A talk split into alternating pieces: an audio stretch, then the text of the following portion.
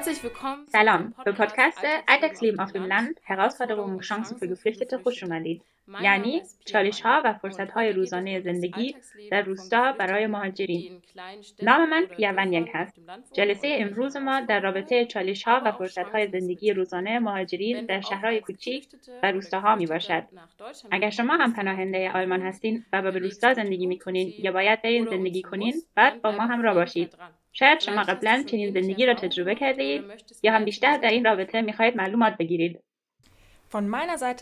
از طرف من هم سلام. اسم من دینیس کاندا هست. من دانشجوی دانشگاه فریدریش الکساندر در شهر ارلنگن نزدیک نونبرگ هستم. استاد ما دکتر شتفان کادل و توبیاس ویرینگر همراه دانشجویان درباره مهاجرت و زندگی مهاجرینا در روستا با ما بحث و گفتگو دارند. در یک پروژه تحقیقاتی محققین همراه با مهاجرینا که از کشور سوریه، ایران، عراق، اریتریا و افغانستان آمدن در رابطه زندگی در روستا صحبت کردند. اونا می‌خواهند درباره زندگی روزانه روستایی از مهاجرین جدید بیشتر بفهمند و چی تجربه کردن. مثلا برای آشنا شدن با یک شهروند آلمانی یا پیدا کردن کورس زبان و در ادامه من درباره مشکلات مهاجرین و نوه حال نمودن مشکلاتشان صحبت می‌کنم. امیدوارم که از گوش دادن این پادکست لذت ببرید.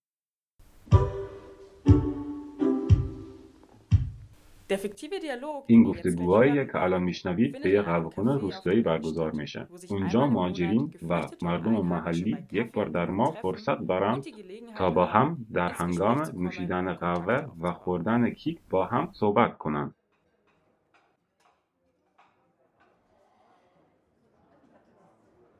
Hallo, dich sehe ich hier zum ersten Mal. سلام. برای اولین بار است که تو را در اینجا می‌بینم. من لیزا هستم. نام تو چی هست؟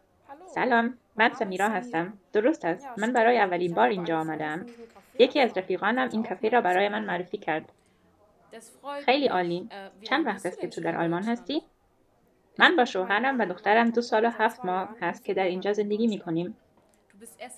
فقط مدت دو سال است که با من هستین؟ واو بسیار عالی آلمانی صحبت می کنید. زبان آلمانی در اینجا یاد گرفتی یا از قبل بلد بودین؟ و تو از کدام کشور هستی؟ تشکر خوشحالم. من از افغانستان هستم. زبان آلمانی را اینجا یاد گرفتم. اولا سخت بود. به خاطر که من همیشه باید 15 کیلومتر به یک شهر دیگه می‌رفتم. این یک مشکل بود به خاطر که مسیر اتوبوس خوب نیست. اتوبوس فقط دو دفعه در روز میاد. این خیلی کمه. من همیشه پول ندارم که بلیط اتوبوس بخرم. به خاطر که بلیط ها بسیار گیران است. نمیفهمیدم که چی کار بکنم. وا. این حتما خیلی سخت بود. به روستا آدم خیلی دور از امکانات ها متفاوت است. متوقع کن چگونه تانستی این مشکلات را حل کنی؟ برایم سخت بود چون کسی نبود که از دخترم نگهداری کند. این یک مشکل بزرگ بود. به خاطر که من موقع نمی توانستم دخترم را از کودکستان بیاورم. از این خاطر من همیشه وقتر از کورس زبان می‌رفتم. خدا رو شکر یکی از رفیقایم برای من یک کورس پیدا کرد که اونجا از دخترم مواظبت می‌کنند این برای من عالی است. من می‌تونم بهتر زبان یاد بگیرم. یک خوبی دیگه هم هست که من می‌تونم پیاده برم به کورس چون که دور نیست. خیلی خوب. من نمی‌دانستم که در کورس زبان کودکستانم وجود داره. بله واضح است. مادرم به این نیاز دارند تا بتوانند در آرامش آموزش ببینند و سود با مردم محل آشنا شدین تا بتوانین آلمانی گپ زدن را تمرین کنین. بله آدم باید زیاد صحبت کنه تا یک زبان را درست یاد بگیره. من کوشش کردم با آلمانی زبانها آشنا بشم که بتوانم زبان آلمانی بهتر یاد بگیرم. برای من سخت است به روستا ارتباط با مردم داشته باشم چون که زیاد مردم نمی‌شناسم. اوه متاسفم. برای شوهرم آسانتر بود. شوهرم به یک رستوران کار پیدا کرد. اونجا می‌توانه با همکارای خود بیشتر گپ زدن را تمرین کنه. اون بهتر از من آلمانی گپ می‌زنه. من مصروفیت ندارم و بیشتر وقت با دخترم در خانه می باشم من فقط با فامیل های افغان ارتباط دارم. زیاد ارتباط با دیگه فامیل ها ندارم. چطور می توانم با مردم آلمانی آشنا شوم؟ بله حتما آسان نیست برای تو. منتها راه های دیگری هم هست برای آشنا شدن با مردم. مثلا می توانی همسایه هایت را دعوت کنی. بله منم در این فکر بودم. با آشپزی و شیرینی پزی هم زیاد علاقه دارم. دوست دارم غذای محلیم را تهیه کنم. اما جرأت ندارم که دعوت کنم به خاطر که آلمانی درست متوجه نمیشم. اونا آلمانی مختلف صحبت می‌کنن. منظورت ایشان هست؟ به کورس زبان آدم آلمانی استاندارد یاد می‌گیره. من به جای تو از همسایه‌هایت خواهش می‌کردم که همراه تو آهسته صحبت کنن. در مرور زمان می توانی بیشتر در مورد زبان آلمانی یاد بگیری و شاید هم لحجه را بیتر بفهمی. بله، امیدوارم. به نظر من فکر خوبی است که همسایه هایت را به صرف غذا دعوت کنی. این کار بکن. فکر نکن که دیگه مردم از تو خوششون نمیآیند. برای هر دو طرف تجربه نوعی هست. با همدیگر بیشتر آشنا شوید. این می‌تواند تعصبهایی که نسبت به هم دارید تغییر بده تا فرهنگهای همدیگر را بهتر بفهمید. مهمترین چیز این است که در نهایت به همدیگر آدم احترام قائل گردد. اون وقت آدم می‌تواند نسبت به همدیگر رفتار خوبی داشته باشد. بله، درست است. من هنوز یک سوال دارم. من چند روز پیش یک چیزی تجربه کردم که از اون موقع همیشه به فکرم هست. من در صف نونواهی منتظر بودم که برای دخترم چیزی بخرم و متوجه شدم که فروشنده ها و دیگر مشتری ها به من عجیب نگاه می‌کنند. این یک چیز عادی هست که مردم روستا طولانی به روسری من نگاه می‌کنند به خاطر که من این شکل هستم. به روستا این اتفاق زیاد وقت پیش آمده ولی به داخل شهر پیش نیامده. او می توانم تصور کنم. مردم روستا کنجکاو هستند و زمان کار دارند تا به تو عادت کنند شاید به تو توجه می کنم به خاطر که تو نو هستی. اما شاید هم زمان بیشتری لازم هست تا مردم اینطور نگاه نکنند در مجموع بیشتر آدم ها اینجا خوش اخلاق هستند چون که به روستا کمتر از شهر آدم زندگی می‌کنه نسبتا آسانتر هست آشنا شدن با مردم. یا تو چی فکر می‌کنی؟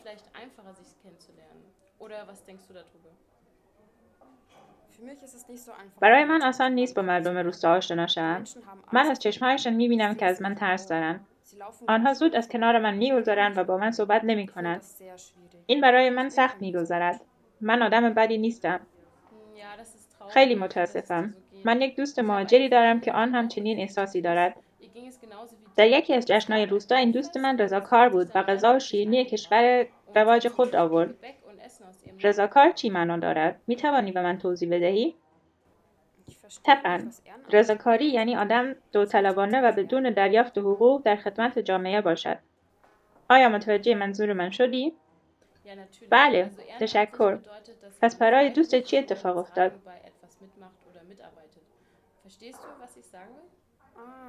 از اینکه دوستم به جشن روستا شرکت کرده بود توانست نظرات منفی و تصوباتی که مقابلش وجود داشت تغییر بدهد. با این روش توانست ارتباط بهتری با مردم روستا برقرار کند. حتما خودت متوجه شدی که مردم اینجا همه چیزها درباره تو می‌خواستن بدانند پس این فرصت خوبی برای تو می‌باشد.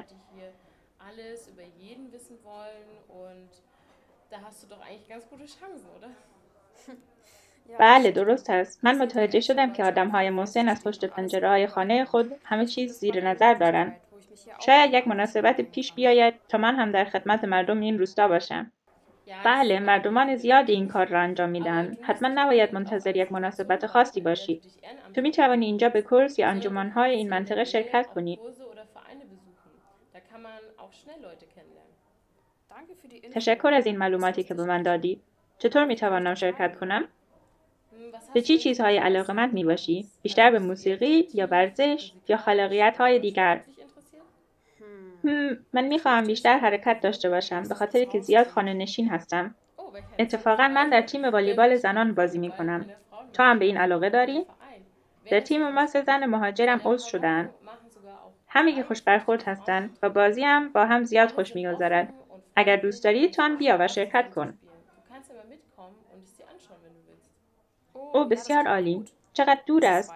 اگر خیلی دور باشد آماده نمی‌توانم. از اینجا نمی شود با اتوبوس به هر جا رفت. متاسفانه لیسانس موتر برای من و شوهرم گیران است و ما نمی‌توانیم آن را بگیریم. این هیچ مشکلی نیست. تو می‌تونی همراه من بیایی و ما می‌توانیم یک فگ منشف باشیم. من با موتور خودم می‌توانم تو را همراه خود ببرم. من این لغت فگ منشف نمی‌شناسم. منای آن چیست؟ فگ منشف یک گروهی هست که با هم در یک موتر یک مسیر می‌روند. برای گروه این مناسب تر است اگر فقط یک نفر موتروان باشد و هزینه موتر را بین خود تقسیم کند. اما ضرورت نمی باشد که تو به من پول بدهی. من تو را مفت با خودم می‌برم. آها متوجه شدم. تشکر از اینکه مرا با خودت می‌خواهی ببری. منتها اگر زیاد دور نیست و هوا خوب هست من می‌توانم با بایسکلم بیام من از امسال بایسکل دارم و خیلی چیزها برایم آسانتر شده مثلا خرید رفتن بسیار عالی داشتن بایسکل در روستا نعمت بزرگی است وقتی موتر نداشته باشی که نیازمند اتوبوس نباشی. ولی زیاد تشویش زندگی نکن. من مطمئن هستم که تو زود به اینجا عادت می‌کنی. تو زبان آلمانی را خوب صحبت می‌کنی و این برای خیلی چیزها را آسانتر می‌کند. مخصوصا وقتی با بیشتر آدمها آشنا بشی. او این نظر لطف تو است. تشکر که تو با من باور داری. حس خوبی است وقتی از آدم حمایت می شود تا من جرأت و توانایی بیشتری پیدا کنم در این موقعیت سخت.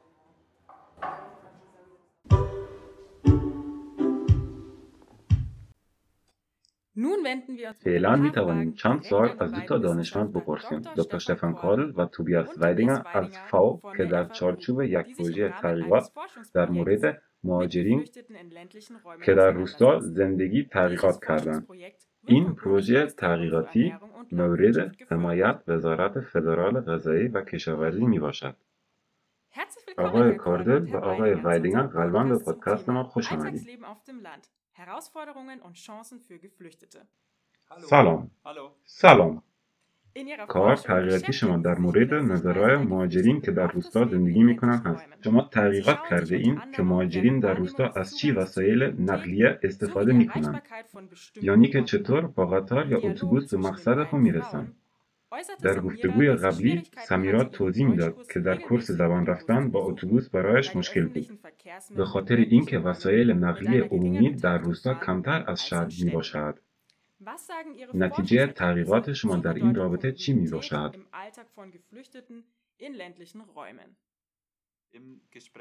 در صحبتی که شنیدیم یک مسئله خوب مشکلات رفتن به کورس زبان بود.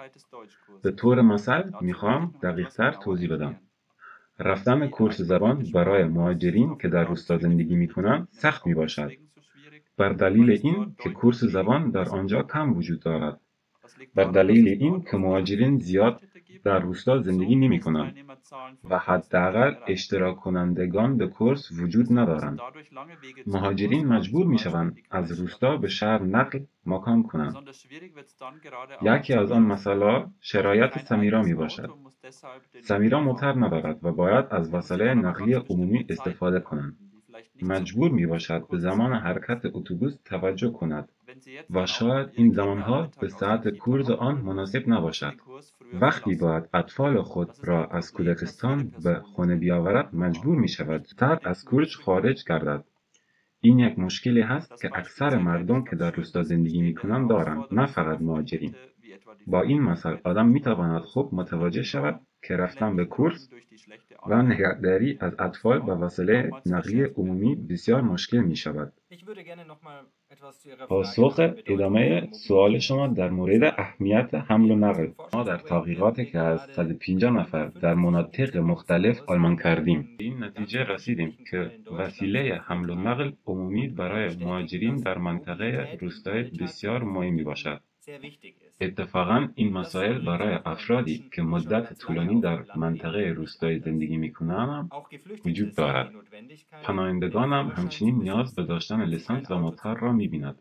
در اصطلاحات علمی به این کار دیپندنسی گفته می شود به این معنا که شما احساس می کنید که کاملا نیاز به یک موتر شخصی دارید.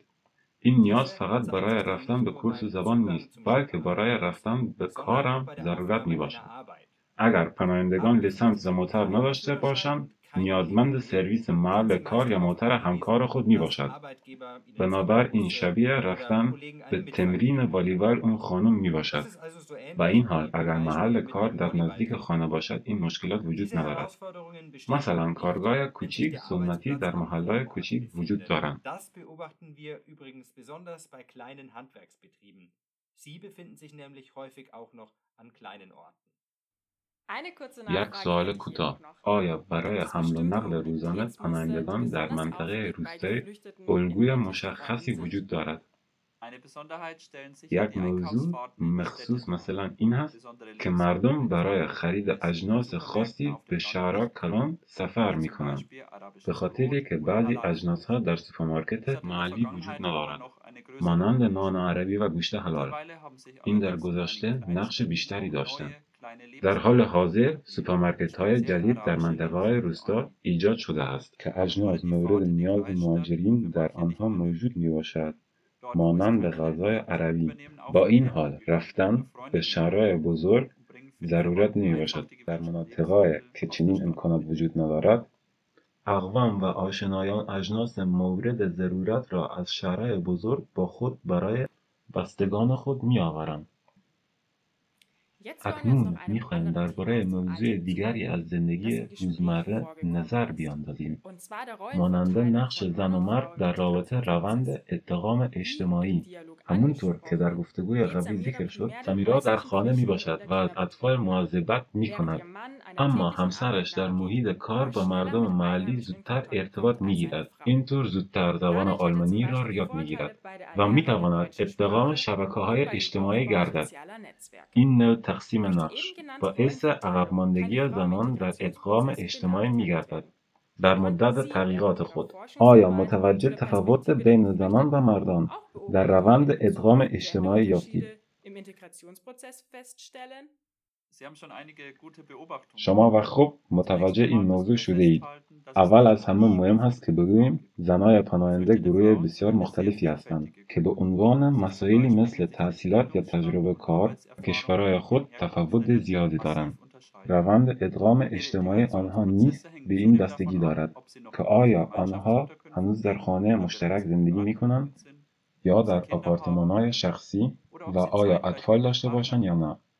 یا اینکه آنها به همسر خود آمدند یا در جریان پیوستن به خانواده. اگر آنها دیرتر از همسر خود به آلمان آمدهاند البته که دیرتر دوره زبان و ادغام اجتماعی را شروع می کند اگر هنوز اطفال کوچک دارند هنوز دیرتر این مسئله جریان پیدا می کند که مثلا نمی توانند بعد از ظهرها به کورس زبان بروند. به خاطر که شوهرشان از کار به خانه می آید همچنان برای زنها کار پیدا کردن مشکل تر هست. وقتی که دیرتر زبان را یاد گرفتن یا منتظر مدرکهای کاری از کشور خود هستند یا به عنوان پوشیدن روسری پذیرش نمی شوند. اما به هیچ وجه نباید خانمها را به نقش همسر و مادر بودن تغییر دهیم. از جشنواره روستا شنیدیم زنان به دنبال ارتباط اجتماعی و تماس با خانمهای دیگر هستند. بعضیا نیز کاملا با اعتماد به نفس تصمیم می‌گیرند همسر خود را پس از ورود به آلمان ترک کنند. زیرا این کار در آلمان امکان پذیر است. باید تاکید شود که اینجا از خانمها بسیار حمایت می شود در این مسائل در منطقه روستایی برای پناهندگان امتیاز مثبت دارد. Hier können ländliche Räume dann aufgrund der sozialen Nähe auch wieder durchaus Vorteile bieten. تشکر فراوان از محققین برای مصاحبه بسیار آموزنده. خواهش می‌کنم.